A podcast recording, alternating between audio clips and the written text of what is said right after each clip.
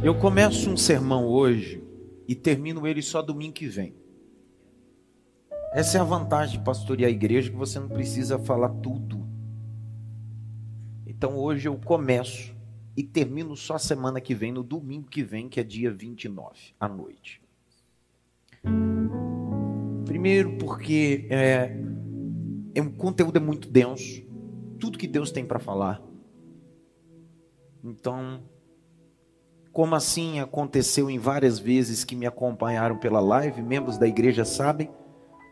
Às vezes eu começo um sermão e de repente ele não conclui, vai para o outro, para o outro e vira uma série. É o que aconteceu algumas vezes.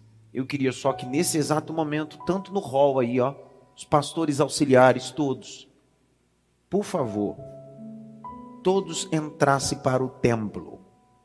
Nós vamos à exposição do texto. Segundo volume de Samuel, capítulo de número 6. Põe o tema da mensagem para mim na tela. A arca na casa de Obed-edom.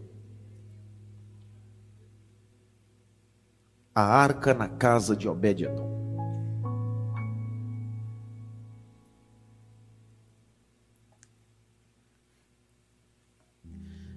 Segunda Samuel, capítulo de número 6,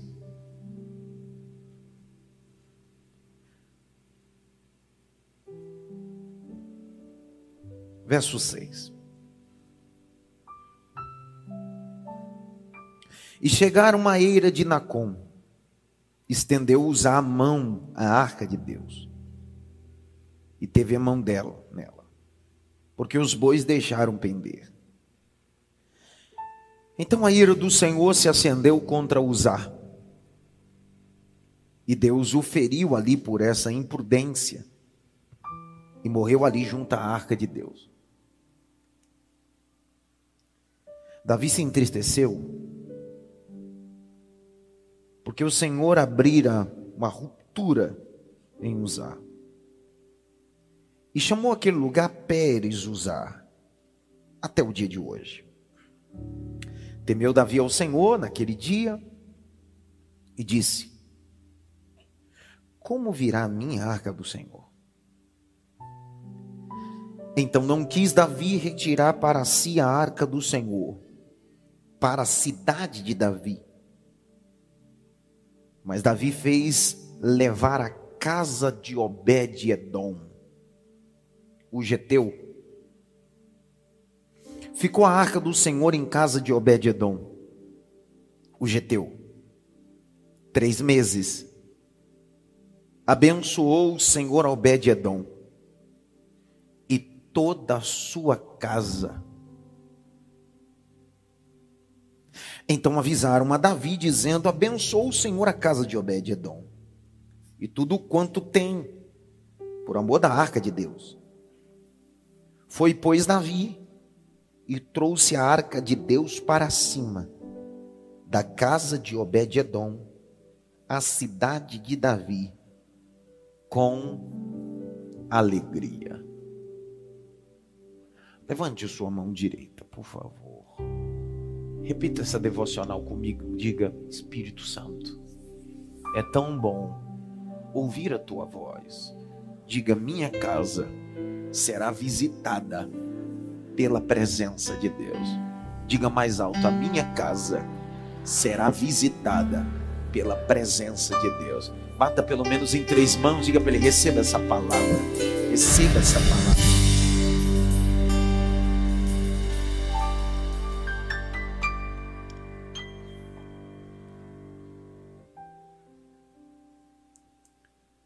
Esse negócio de casa e lar é a base de Deus. Dentro do alfabeto hebraico, que tem mais de 20 letras, a primeira letra do alfabeto hebraico é Aleph. Força, boi, poder. Lembrando que o hebraico é uma língua acróstica. E por detrás de cada letra existe informações relevantes e importantes sobre a, a vocalização. Só que a segunda letra do alfabeto hebraico é Beit. Beit é casa. É a mesma expressão do grego koine oikos, tenda ou casa. É a segunda letra do alfabeto hebraico.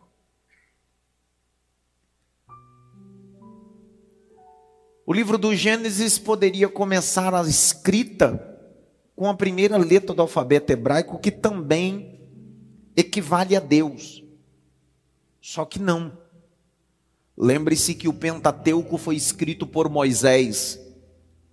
E Moisés decide começar toda a criação dizendo: Bereshit, bara Elohim. No princípio, Bereshit. Para escrever Bereshit, você precisa da letra Beit, casa. E o canon veterotestamentário começa com Beit, casa. O que Deus está dizendo, o que o Eterno está dizendo é: nunca haverá um poder criacionista se essa criação não começar a partir de uma casa. A bênção não começa no templo, a bênção começa na sua casa. O alvo de Deus não é essas quatro paredes e essa estrutura, o alvo de Deus é a sua casa. Por isso que Josué, em um momento de dubiedade do povo no deserto, ele se levanta e diz: Eu não sei vocês, mas eu e a minha casa serviremos ao Senhor. Quando Zaqueu subiu na figueira, o que ele precisava não era de um encontro religioso em um templo ou em uma sinagoga. Por isso Jesus codificou, dizendo em Lucas 19: Desce depressa, porque hoje me convém pousar na sua casa. Quando Jesus entrou no templo em Jerusalém, quando os cambistas estão comercializando, Jesus disse: Isso aqui nunca foi para se tornar templo, isso aqui é casa de oração. A ideia é que a nossa casa possa se tornar palco de milagre. Eu penso que uma das coisas que me deixa mais maravilhado sobre casa e a ideia de casa é entender um livro que escrevi em 2012. Esse livro eu escrevi após implantar na igreja local o que nós chamamos de avivalar. Deus me deu um insight, uma iluminação. O que é lar? No século 14, 15, 16, não havia tecnologia que temos hoje. Os smartphones, nem tampouco as TVs de LED, QLED e etc. O que tinha na sala de uma família comum, quer seja pobre ou abastarda, era uma lareira principalmente naquele setor da Europa. Então o trabalhador fazia as suas atividades diárias e no final do dia, ao chegar em casa, após o jantar, com os filhos e a esposa, todos eles se reuniam na sala e lá acendia uma lareira e essa lareira aquecia-os da noite fria antes da dormida. E eles colocavam uma prosa em dia. Daí vem a expressão de lar porque lá é abreviativo de lareira. O que a nossa casa precisa ter é um lugar que nos aquece, que nos abraça. Casa é muito mais do que um ambiente de porcelanato, de estrutura. Lar e casa, no conceito bíblico, é um ambiente de amor, de respeito, de verdade, de compaixão. Eu não sei se eu estou pregando para dois, mas eu vou dizer: Deus vai virar a chave da sua casa não será um ambiente de guerra mais, não será um ambiente de discórdia. Deus vai entrar com paz na sua casa. Deus vai entrar com paz. Eu sei que Deus é especialista em operar milagre fora de casa. Existem diversos milagres que aconteceram fora da casa. Mas existem milagres que são específicos dentro de uma casa. Quando aquela mulher do texto de Reis procura o profeta, após o seu marido chegar a óbito e os credores baterem na porta da sua casa, ela disse: Os meus filhos não são moeda de pagamento de dívida nenhuma. O meu marido, teu servo, temia o Senhor. O profeta poderia dizer: abre a mão, eu vou orar, a moeda vai cair na tua mão e você paga a tua dívida. O profeta perguntou para ela: o que é que você tem em casa? Ela disse: Na minha casa está um caos. Meu marido morreu, a Dilma, mas eu tenho uma botija de azeite. Ele disse: Isso já serve vai aos teus vizinhos, pega vasos emprestados, não poucos, mas muito, e não vai na praça, entra na tua casa, fecha a porta e Deus vai operar um milagre dentro da sua casa. Existem coisas que Deus opera no secreto para que o resultado possa ser público. Eu vou liberar. Existem coisas que Deus opera no secreto para fazer o resultado público.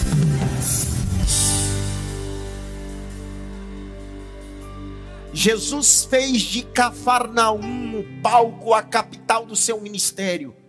As sinagogas em Cafarnaum eram frequentadas no Shabat Shalom por Cristo.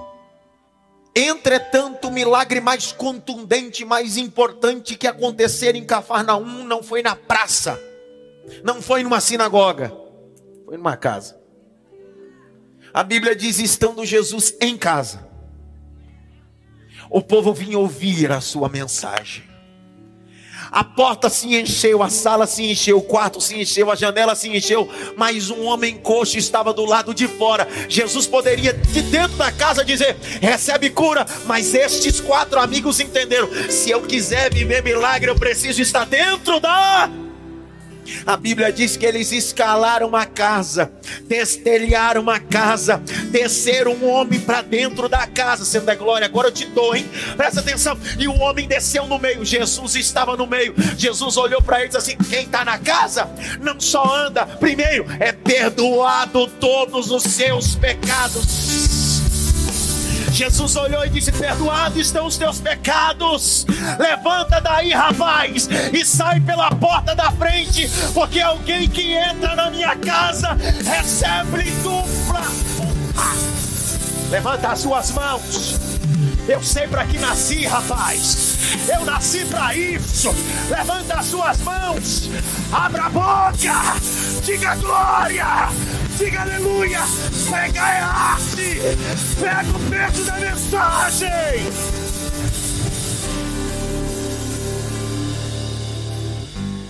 Grite bem alto: a minha casa será um ambiente de milagre.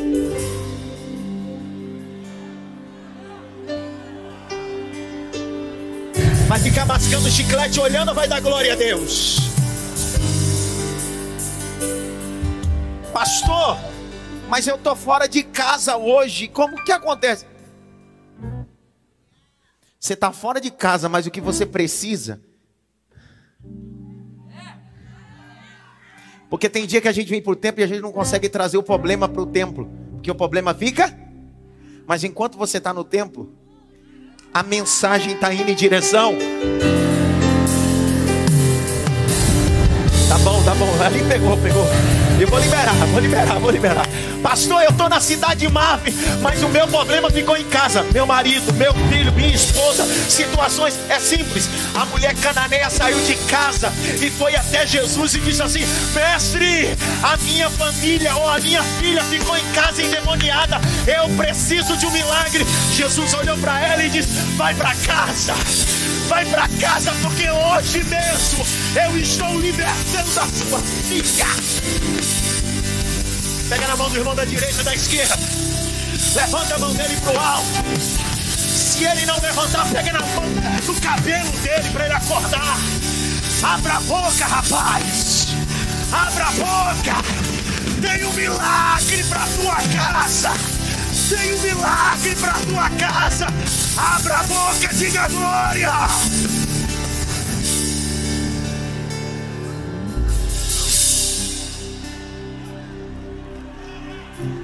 Aleluia!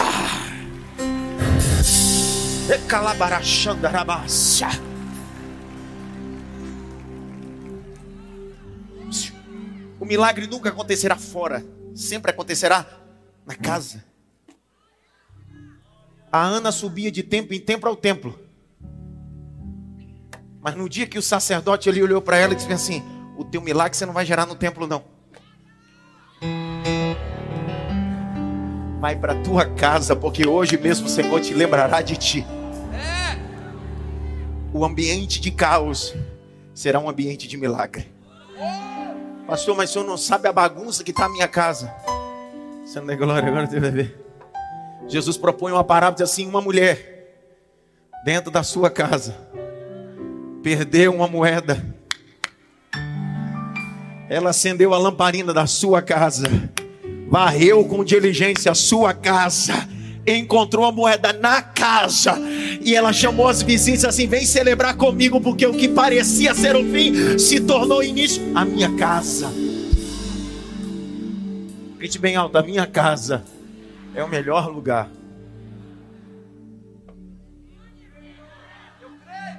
Você pode morar numa mansão, num barraco. Não é de estrutura, é de valores. Você pode morar em Alphaville e morar lá no extremo da ZL. Isso não vale nada. Não é o papel de parede que você tem. São os princípios que você guarda à mesa.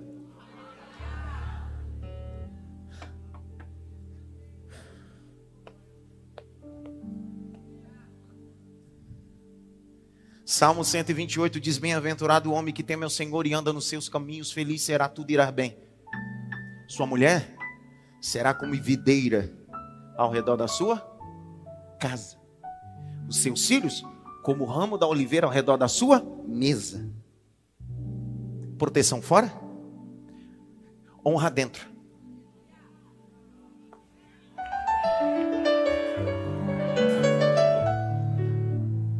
Bem-aventurado o homem que teme ao Senhor. Grite bem alto. Casa. Feche os teus olhos. Entrega a sua casa em oração. Entrega a sua casa em oração. Entregue seus filhos, sua esposa. Se você está do lado da sua esposa, abrace eles. Está perto dos seus filhos, abrace eles. E ore. Isso. O diabo não terá legalidade sobre a sua casa. Não haverá vergonha na sua casa. Por isso que no Egito, quando o anjo da morte desceu, o Senhor pediu para pegar o sangue e passar na verga da porta. Deus está dizendo: não haverá luto na tua casa, não haverá mulher estranha na sua casa, não haverá homem estranho no seu casamento, não haverá aliciamento para os teus filhos. Os teus filhos são propriedades de Cristo, não haverá deturpação sexual na mente dos teus filhos. Eles seguirão o padrão da Bíblia, eles seguirão o padrão do reino de Deus. Não haverá frieza conjugal. Deus está aquecendo sua família. Como eu estou sentindo Deus nessa palavra. Assim como a galinha junta seus pintainhos, Deus está dizendo: vou ajuntar sua casa, vou ajuntar sua família, vou ajuntar o que está separado eu. Aramaca. Canta, maestro, canta! Tem sangue nos umbrais das portas, aqui o mal não vai entrar. Minha casa está firmada na rocha, nenhum mal te sucederá. Tem sangue nos umbrais das portas, aqui o mal não vai entrar. Minha casa está firmada na rocha, nenhum mal me sucederá. Senhor, tua vontade é boa, perfeita e agrada. Teu vento sopra onde ele quiser. Se o mal tentar entrar em minha casa, não vai entrar porque tem sangue na minha porta, tem sangue nos umbrais da porta. que o mal não vai entrar. Minha casa está firmada na rocha, nenhum mal me sucederá. O texto que eu li com vocês é um texto utilizado principalmente para aqueles que querem informar sobre a beifitude de uma casa ou de um lar. É o fato da arca do concerto, a arca de Deus ou a arca da aliança, não importa como ela é chamada, mas o que ela representa: Deus, Sua glória, Sua magnitude. Ela é depositada na casa de um homem chamado Obed-edom, o Geteu. Geteu fala de uma geografia bíblica de um território de levitas que ficavam perto da tribo de Dan. Essa arca é colocada lá e na casa deste homem há uma bênção. Durante três meses o texto vai dizer que, de forma ininterrupta, a bênção está ali. Me permita que nem hoje, nem terça-feira que vem, darei a vocês arquinha. Não darei a vocês nenhum tipo de amuleto ou sincretismo para que você leve para sua casa e coloque em cima da sua estante. Não. Ao término dessas exposições de dois domingos, quem estará sobre a sua casa não é uma arca comprada na Conde Sazeda nem um envelope com a imagem de uma arca. Quem estará na sua casa é a arca encarnada, Jesus Cristo. Entretanto, eu preciso construir uma linha de pensamento com vocês até chegarmos lá e por isso começarei hoje e terminarei terça ou domingo que vem. A Arca da Aliança está dentro de um projeto. Ela tem 1,10m por 70 centímetros. Essa era a construção base que essa arca, um caixote de madeira, fora feito. Os padrões estabelecidos para essa caixa foram determinados não por Moisés, nem Bezalael. Não, não, foi pelo próprio Deus. Quem aqui já assistiu Indiana Jones, sabe do que eu estou falando. Essa arca é tão importante que fez parte de um filme de Indiana Jones. A procura da arca perdida. Quem é gosta de filme sabe que é o tema principal de achados e perdidos de tesouros místicos da antiguidade a arca. Enquanto eu vou citando, eu não me incomodo, é o hábito da nossa igreja, você pode ir abrindo comigo e lendo comigo, enquanto eles também vão projetando, e eu penso que isso faz de uma igreja saudável acompanhar o que é dito. Moisés recebe o projeto do tabernáculo, e esse projeto, Deus diz para ele construir um tabernáculo móvel. Durante 40 anos eles vão caminhar no deserto. Esse tabernáculo precisa ser portátil. Arma, desarma. Porque eles não foram feitos para viver no deserto, eles estão de passagem no deserto. Nada na vida eterna, existem coisas que são passageiras. Só que o que determinavam eles a caminhar não era o que estava na frente, é o que estava em cima. A Bíblia diz que quando a nuvem parava, eles deveriam parar e amar o tabernáculo. E em todo o tempo que a nuvem estivesse parada, o tabernáculo estava armado, porque o tabernáculo representava adoração, o culto móvel a Deus. Haviam doze tribos, e essas tribos eram subdivididas norte, sul, leste e oeste, três de um lado, três do outro, três na frente, três de trás, para proteger o tabernáculo armado em todo o período que Deus estabelecia que eles deveriam ficar ali. Às vezes uma semana, às vezes 20 dias, às vezes dois anos. Porque foi um período de 40 anos enquanto eles vão acampando nesse deserto. Havia só uma porta de acesso para esse tabernáculo que dava direto ao átrio. E do átrio santo, do santo ao santíssimo. Deus estabeleceu no capítulo de número 25, dizendo para eles que as peças deveriam ser inseridas nesse tabernáculo. Lá no átrio, duas peças de bronze: bacia da purificação e altar de holocausto.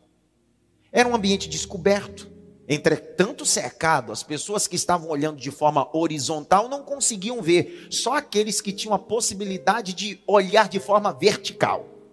Como não tinha ninguém, então era um acesso restrito, mas descoberto.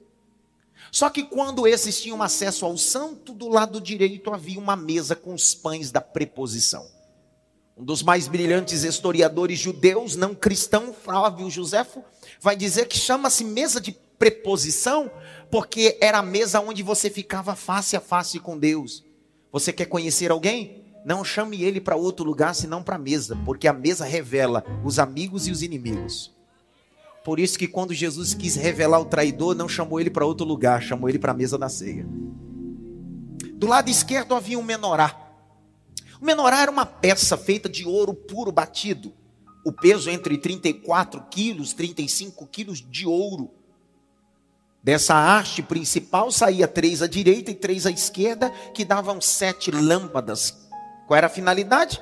Iluminar o ambiente, tendo em vista que esse ambiente chamado santo era escuro. E essas sete lamparinas apontavam para o texto de Isaías, os sete espíritos de Deus. É disso.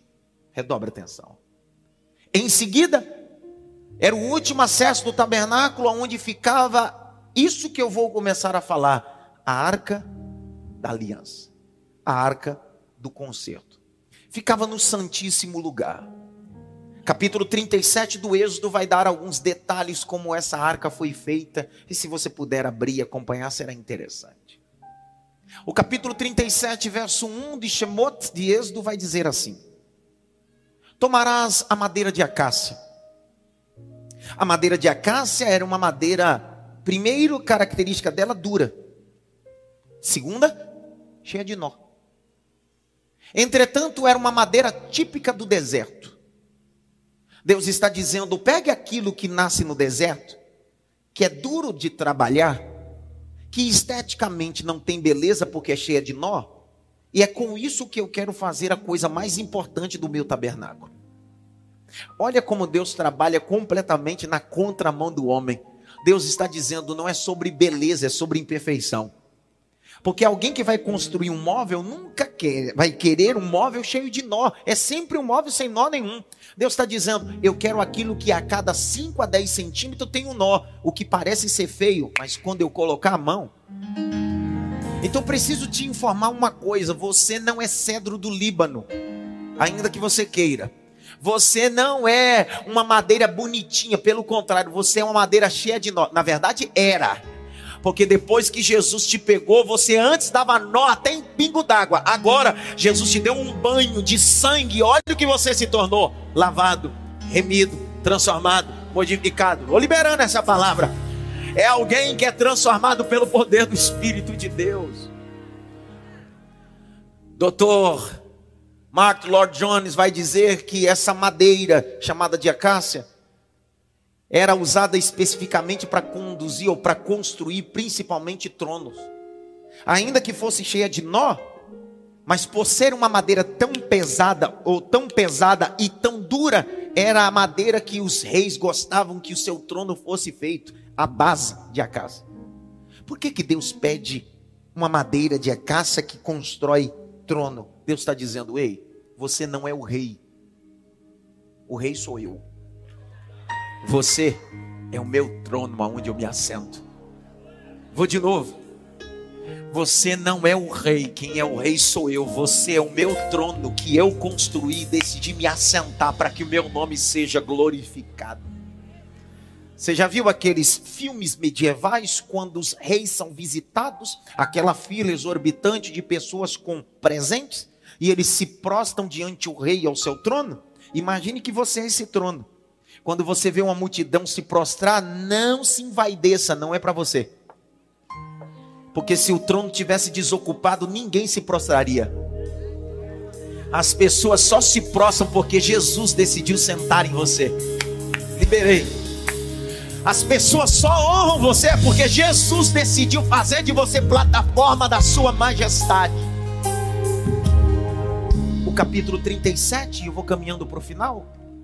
O capítulo 37, o Senhor vai dizer: após pegar essa madeira, vocês trabalharão nessa madeira de forma específica e singular, milimétrica. Ela tem comprimento, ela tem altura, ela tem largura é uma caixa. E essas medidas não são estabelecidas por Moisés, são minhas. Após confeccionar isso, pegue ouro e passe naquilo que é cheio de nó,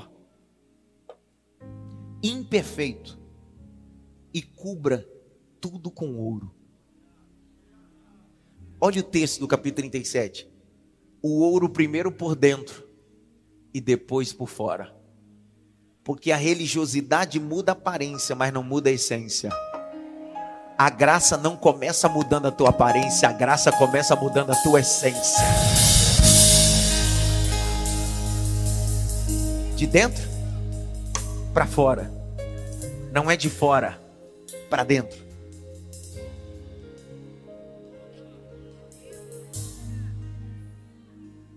Não adianta estar tá bem aqui e estar tá mal aqui. Não adianta estar sorrindo aqui, estar tá triste aqui. Por isso que Deus está dizendo assim a você. Eu vou começar de dentro para fora. De dentro para fora. Ele não pega o ouro. Ele poderia pegar bronze, sim ou não? Ele poderia pegar prata, sim ou não? Só que ele diz: Eu quero aquilo que é mais valioso. Ouro na Bíblia tem símbolo de justiça, de realeza. Deus está dizendo: Eu vou começar a colocar valores em você dentro. Sua autossabotagem não vai acontecer mais. Seu complexo vai acabar. Suas lutas intermináveis psicologicamente aqui dentro vão terminar. Por quê? Porque eu vou colocar ouro aí dentro de você. Eu preciso liberar uma palavra quando a gente não tem ouro aqui dentro, tudo que dizem aqui fora estraga aqui dentro. Mas quando a gente tem ouro aqui dentro, o que dizem fora nunca vai mudar o que a gente é aqui dentro. Então, se disserem para você, você é feia, você sabe que Deus deu algo importante para dentro de você. Se alguém desvalorizar quem você é profissionalmente ou a sua autoestima, isso não muda nada do que dizem aqui fora. Deus mudou aqui dentro, você tem valor em Deus. Levante a mão direita assim bem alto. Bate pelo menos em três mãos assim, ouro dentro.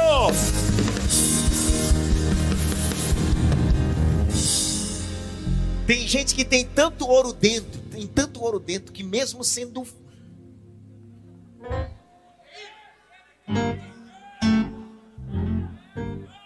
Outro dia eu, eu vi um vídeo de uma moça na, na rede social Ela disse: Eu sou linda. Eu fiquei olhando aquele vídeo umas quatro vezes. Eu disse: Deve ser uma pegadinha isso aqui. Mas ela é feia. Não. Porque tem pessoa mais ou menos, mas tem gente que é feio mesmo. Só que aquela moça tinha tanto ouro dentro que nada mudava. As pessoas começaram a comentar embaixo. Isso é horrível. Você é o cão chupando manga. Eu fui lendo. Eu não sei você, mas eu gosto de ler os comentários. E eu gosto de ler os comentários. E era cada comentário. Aí eu cliquei e fui no history dela. Após isso, eu disse: essa mulher agora vai perder a linha, ela vai falar um caminhão. Ela fez um vídeo assim: tem um bando de invejosas aí só porque eu sou linda. Isso é gente que tem ouro dentro, cara. Isso é gente que tem ouro dentro. Acabou, cara. Dá uma olhada pelo menos para três, assim, coloca bastante ouro dentro, tá, filha? Não entenderam, mas tudo bem.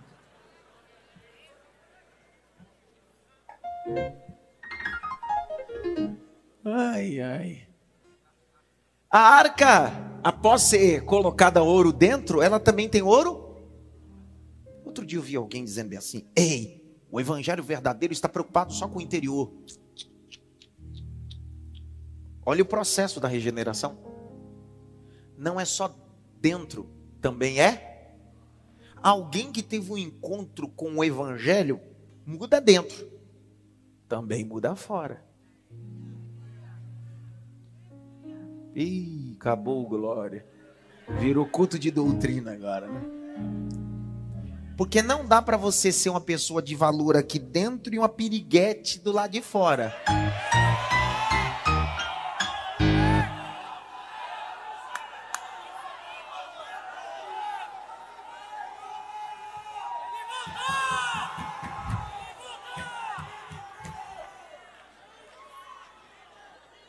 Eu tenho dislexia, então tem informação que vem muito rápido, eu preciso parar. Eu queria controlar essa palavra, mas já foi.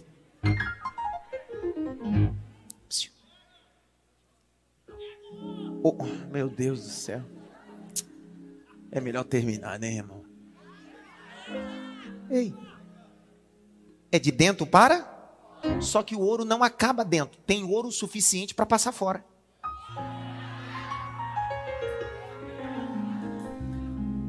Ouro fora fala de moral, ética e caráter.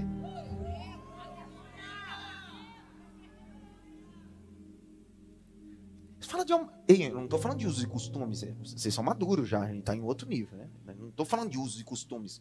Estou falando de moralidade. Estou falando de ética.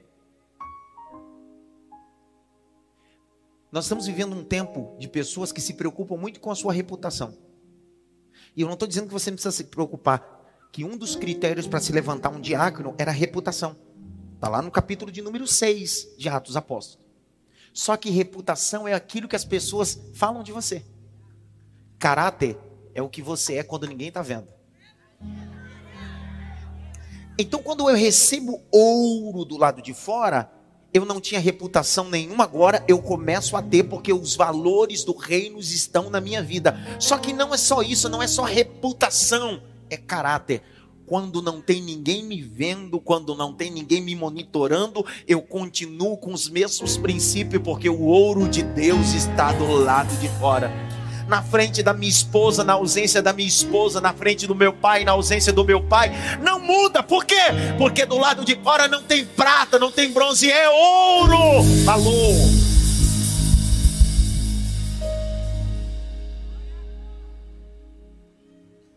Terminei. Já me deu fome. Grite bem alto, ouro. Dá uma olhadinha pelo menos para três. Vê se tem ouro na cara dele. Tá parecendo aqueles. Você lembra um movimento que teve na década de 90 e 2000? Que vinham uns caras na igreja orar por pó de ouro na mão? Habitutaração de ouro? Numa geração que não tem ouro moral, precisa trazer um profeta para aparecer pó de ouro na mão. Nessa noite não tem oração para ser, para receber pó de ouro na mão. A oração hoje é sua vida moral vai receber ouro. Seu casamento vai receber ouro. Levanta a mão direita assim, ó. Bate pelo menos em três mãos assim, ouro em você.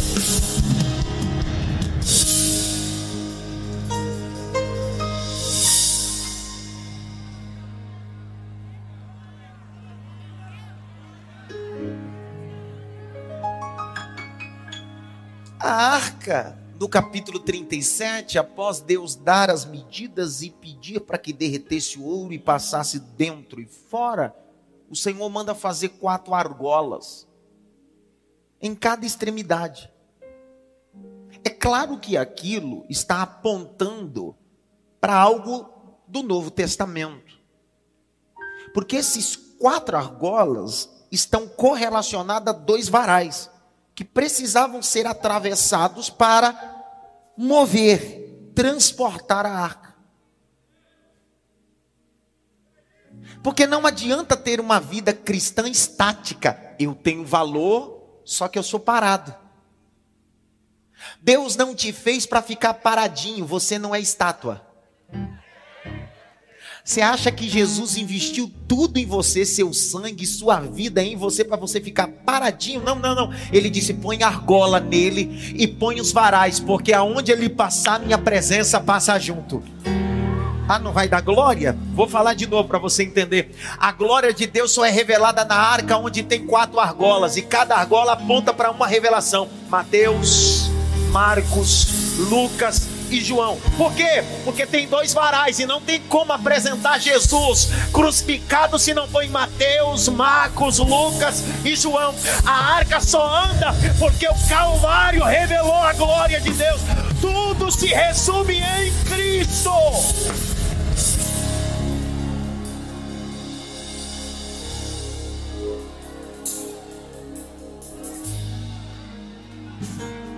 Sai do WhatsApp da glória, rapaz.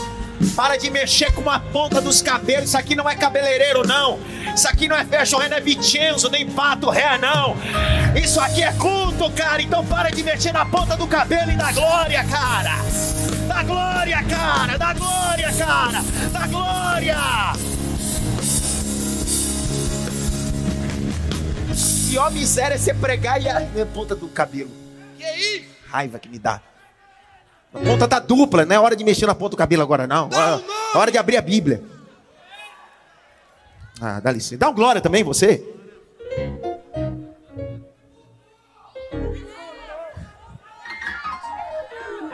E aí, Brandão, como é que você tá? E aí? Só vitória?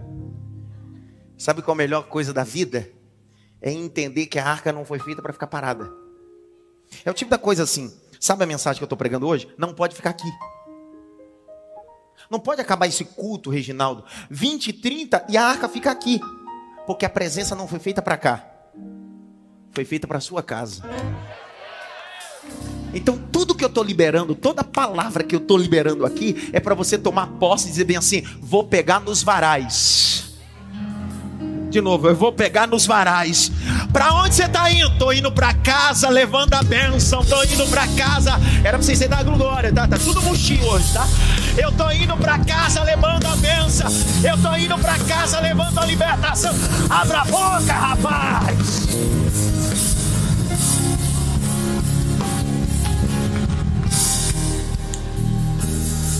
Grite bem alto a arca. Eu tenho quatro minutos para acabar. Como é que pode? Por isso que eu não, não tinha como terminar essa mensagem. Vigília. Quem aqui está pela primeira vez? Fique em pé. Eu queria ouvir vocês, conhecer vocês. Fique em pé. Povo bonito. Olha que coisa. Olha que coisa. Isso aí é gente que tem ouro dentro, ouro fora. Só gente bonita. Quem é da cidade de Mar, fica em pé, não senta não. Quem é da cidade de Maf, membro aí, ó, dá um cheiro, um abraço desse povo aí, ó. Dá um beijo, um abraço aí. Seja bem-vindo à cidade de Maf. E o resto, aplaude Jesus, rapaz.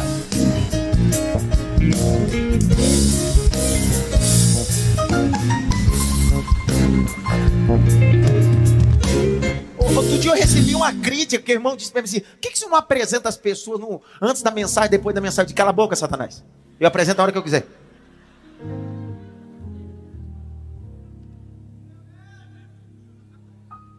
Pessoa quer mandar em mim. Grite bem alto a arca. Com força. Arca. Ouro por dentro? Não é para repetir essa. Ouro por dentro. Ouro por fora. Quatro argolas. Dois varais. Só que ela é uma caixa. Grite bem alto, caixa. Aí o capítulo 37, o Senhor diz assim: se é uma caixa, e se é para colocar coisas importantes dentro, eu preciso confeccionar uma tampa. A tampa era chamada de propiciatório, feito de ouro maciço. Servia para proteger o que estava dentro. Isso apontava para o trono de Deus e também que os judeus chamavam da mão do eterno. Se a arca representa minha casa e minha família e os meus negócios, a tampa representa a mão de Deus. Poxa, cara. Deus está dizendo: eu não fiz uma caixa para ficar oca, eu fiz uma caixa para colocar coisas importantes. Mas ninguém vai tocar naquilo que eu colocar dentro de você, porque a minha mão, liberei essa palavra, a minha mão está sobre ti, a minha mão está sobre a sua casa. Aquele que habita no esconderijo do Altíssimo, a sombra do Onipotente descansará.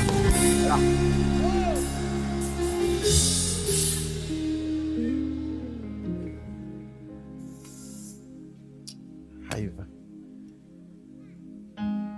Não falei um ponto do que eu estudei. São 19 pontos. Então, domingo que vem você chega cedo. Vou te liberar no horário esse domingo. Pra você não sair murmurando. Vendo? Pastor chegou, tava terminando os cultos tudo no horário. É só ele chegar e ele está fora. É, Deus me revelou, rapaz. Não conheço. Crente trabalhoso eu conheço. Não, vou te liberar no horário. Mas vou dizer uma coisa para você. Você acha que Deus te fez para ficar parado? Você é arca. Arca na sua universidade. Arca no seu trabalho. Arca na sua rua. Deus não te fez uma caixa parada, Deus te fez uma caixa em movimento. São valores dentro, valores fora e a presença de Deus sobre a sua cabeça. Grite bem alto, Espírito Santo. A presença de Deus vai comigo. Posso te desafiar a fazer uma loucura? Sim ou não? Domingo que vem eu quero toda a sua família aqui. Você vai trazer todos os seus familiares, todos que você puder trazer. A sogra. O irmão diz: Ah, não, olha. Ele não tem noção, cara. Ele é louco, cara. Eu já vi gente morrer por menos do que isso. Eu vou ter que fazer o culto fúnebre dele essa semana. Porque a mulher já deu logo uma cotovelada ali e quase pegou. Então traga a sogra, viu, filho? Deus vai mudar a vida dela domingo que vem. Aquela miséria.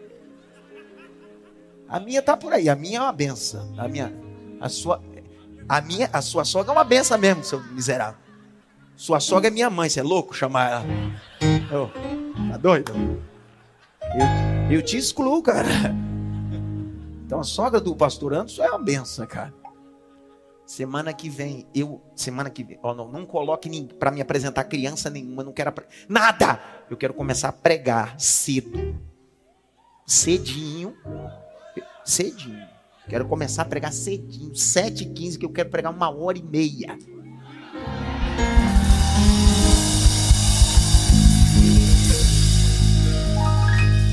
Isso é para tribular gente que não gosta de Bíblia. Diz, eu nem vou vir domingo, então. Não aguento escutar uma hora e meia de Bíblia, não. Por isso que está sujo. Porque a Bíblia diz em João capítulo 15, verso 3: Vós está limpo pela palavra que eu vos tenho falado. Quanto mais a palavra é falada, mais limpo você se torna. Grite bem alto: Minha casa será um palco de milagre. Você pode crer nessa palavra não? Então, domingo que vem, eu quero que você traga toda a família. Porque quando eu terminar de fazer a exposição desse texto, que eu vou terminar lá na arca, voltando para Jerusalém, eu quero orar por toda a sua casa. Os pastores auxiliares, os obreiros fizeram uma relógio de oração. O FEME fez um relógio de oração por minha viagem, ida e volta. E essa semana nós vamos continuar o relógio de oração. FEME, tudo pelas famílias da igreja. Pastora Adriana, pastora Sandra estarão aqui, pastora Alba, as pastoras da igreja estarão num período de oração aqui na quarta. Quarta-feira, que hora? Quarta-feira, nove da manhã, elas estarão na casa do oleiro. Então, você que estiver desempregado ou trabalha em um horário flexível, quarta-feira, às nove da manhã, nós estaremos aqui orando. Essa semana será uma semana de consagração e oração. Porque quando acabar domingo, eu quero orar pela sua casa, pela sua família. A arca que você vai receber não é da Conde, é a do Calvário. Diga glória a Deus. Fique em pé. Não transite, só fique em pé. A chamada agora. Isso. Obrigado, Zé. Vai gravar dali para cá? Vem. Daqui para cá? Eu tenho que olhar para você? Você é minha filha mais velha. Eu peguei no colo. Eu troquei fralda. Agora quer mandar em mim também. Tem que olhar para mim. Tô falando, cara. Tá fácil. Eles vão gravar um vídeo. Vocês vão convidar as pessoas para estarem aqui no aniversário da igreja. Eu vou introduzir a fala. E aí vocês gritam: vem para a cidade Maf. Só até aí. Se continuar, vem você também. Aí é outra, outra frase. Vem para a cidade Maf. Entenderam ou não? Vou contar até três para ver se vocês entenderam. Um, dois, três. Ixi, nossa. Que luta essa fala.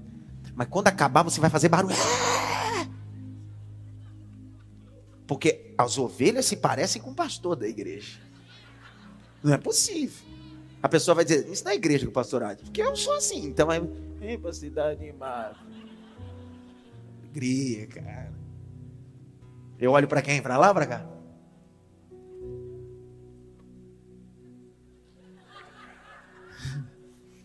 Deixa eu beber uma água.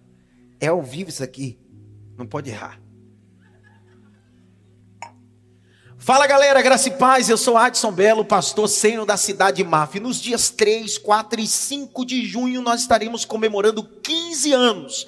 E tem um povo aqui doidinho para te convidar.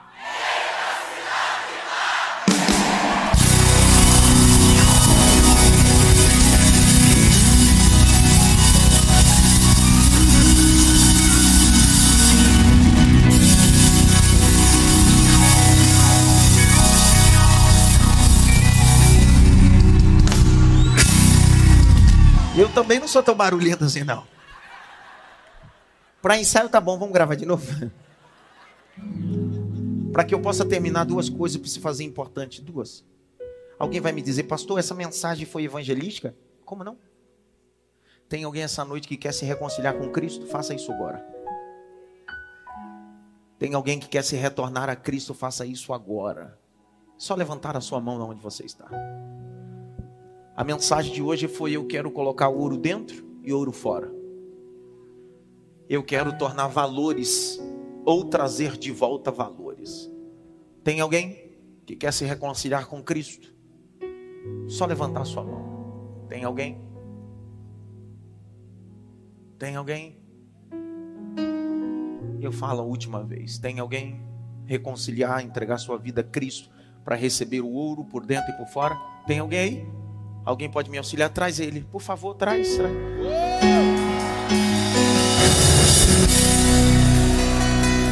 Sobe ele aqui no povo.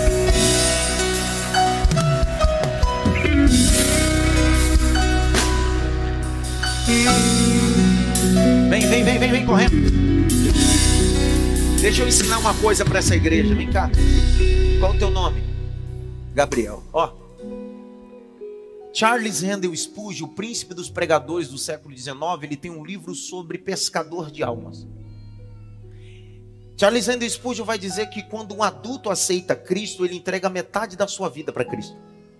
Só que quando uma criança aceita Cristo, ele entrega toda a sua vida para Cristo.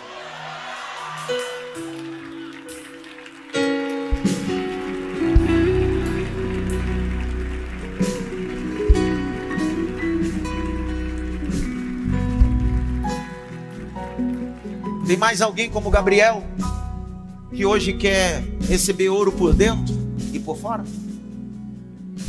Tem mais alguém?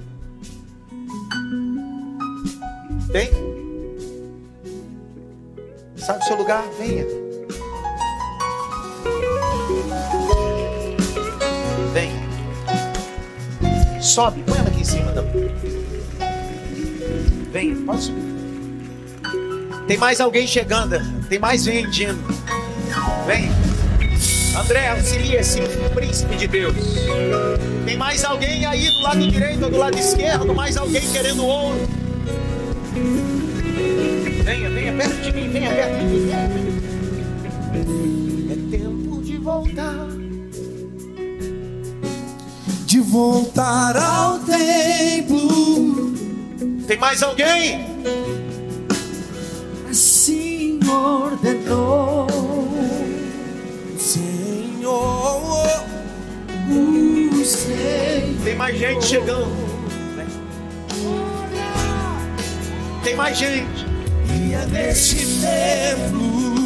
Vem, vem, corre pro altar. Vou manifestar a minha glória. A minha presença. E farei tremer todas as nações, todas as nações, e coisas preciosas Não enchei essa casa de glória. Senhor exércitos. Será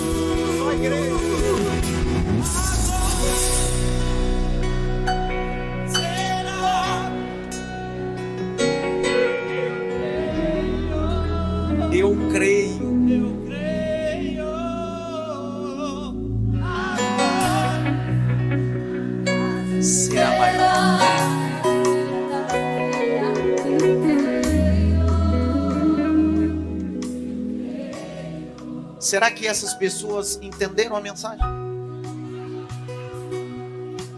Sabe o que eu aprendi ao longo da vida de 20 anos de ministério? Se faça ser entendido. A Ana Flávia que está na live está dizendo: Eu estou voltando para Jesus.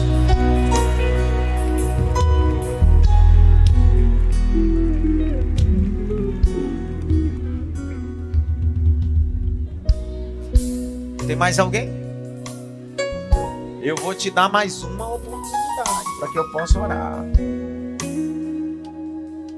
Não é sobre placa de igreja, é sobre Cristo. Olha lá, olha lá.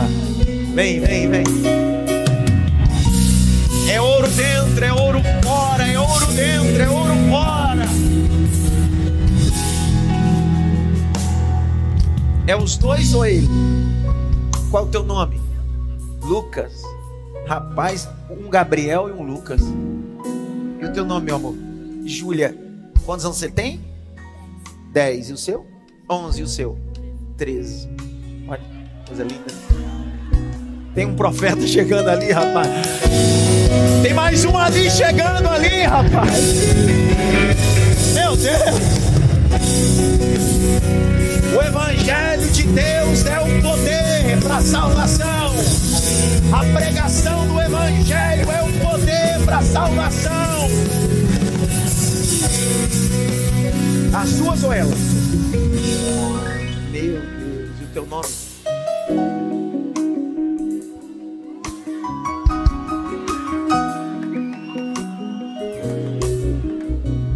Eu tenho uma vontade de sair correndo quando acontece isso. O maior resultado de uma pregação não é o barulho que a pregação faz, mas são almas reconhecendo a Cristo. Tem mais gente vindo aí, é isso, Patrícia? É isso mesmo, Paty? Tem mais uma moça linda ali vindo também. Vem.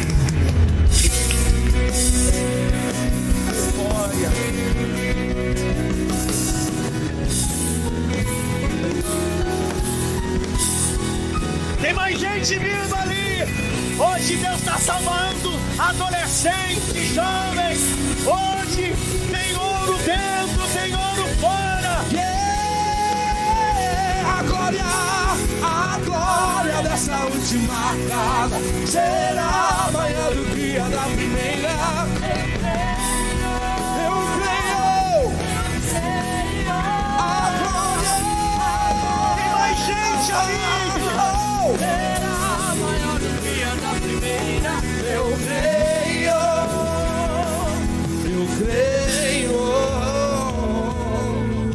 Você está vendo o que Deus está fazendo aqui?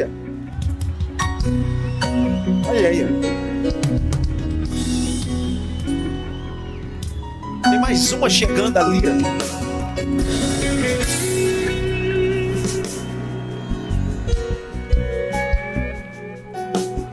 A balada perdeu, a cocaína perdeu, a prostituição perdeu.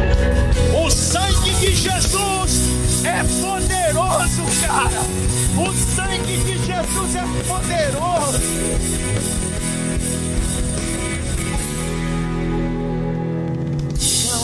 Honra,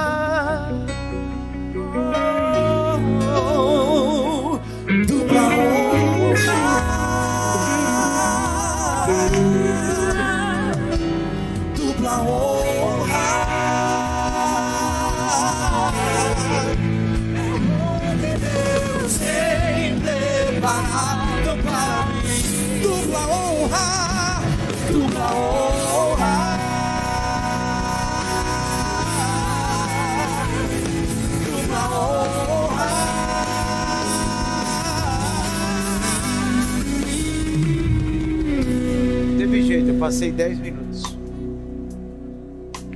Não. Estenda a mão para cá. Eu abençoo vocês. Abençoo com a graça do Altíssimo. Digo que o poder do Espírito de Deus sela vocês no altar. Digo que Deus é Deus de oportunidade, Lucas, para você. Digo que o Senhor fez e vai fazer. Nós, como igreja, abençoamos vocês. Digo que vocês estão escondidos à sombra do impotente. Digo que tem ouro por dentro, ouro por fora. Digo que o que era um ambiente de vergonha se tornará ambiente de honra para a glória do nome de Jesus. Ó, nós vamos fazer muito barulho, porque a gente está feliz. Mas muito feliz mesmo. O maior pregador de Londres aceitou Jesus com 16 anos. O nome dele se chamava Charles Handel Spurgeon. Jovens e adolescentes entregam sua vida, senhoras, pessoas entregam sua vida e através de vocês o Senhor fará grandes coisas. Faz barulho aí! Pode seguir ali, ó.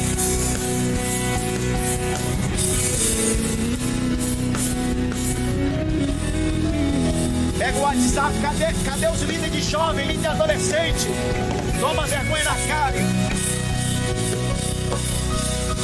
Pega o telefone. Eu passei quantos minutos?